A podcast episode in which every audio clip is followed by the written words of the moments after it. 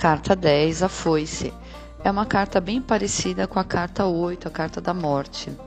Ela também representa fim de ciclo, finalização, corte, corte de uma situação, pode ser corte de um relacionamento, corte de uma situação boa ou ruim. Tá? Mas ela também ela lhe abre a oportunidade de reconstruir, de plantar novas sementes, ela limpa o terreno para o plantio de novas sementes. É uma carta considerada negativa, porque ela representa o corte, muitos temem essa carta. Porém, para o tempo, ela é uma carta bem rápida.